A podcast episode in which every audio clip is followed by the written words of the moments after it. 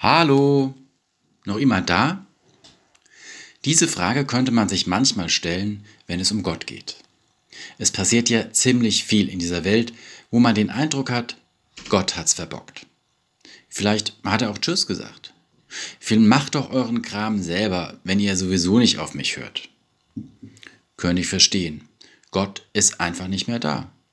Glauben ja sowieso immer weniger an ihn. Und manchmal habe auch ich meine Zweifel.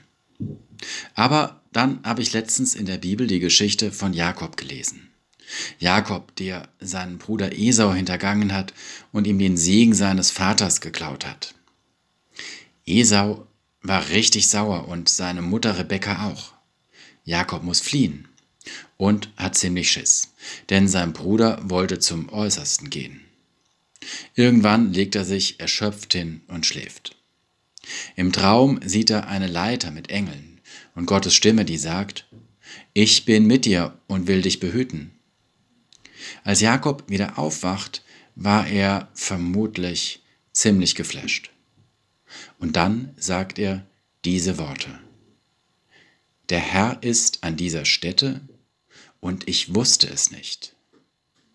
Wie cool ist das? Jakob, der große Erzvater, der hat's nicht gewusst. Und trotzdem, Gott war da. Das nächste Mal, wenn ich mich frage, ob Gott überhaupt noch in dieser verrückten Welt ist, dann denke ich an Jakob. Der Herr ist an dieser Stätte und ich wusste es nicht.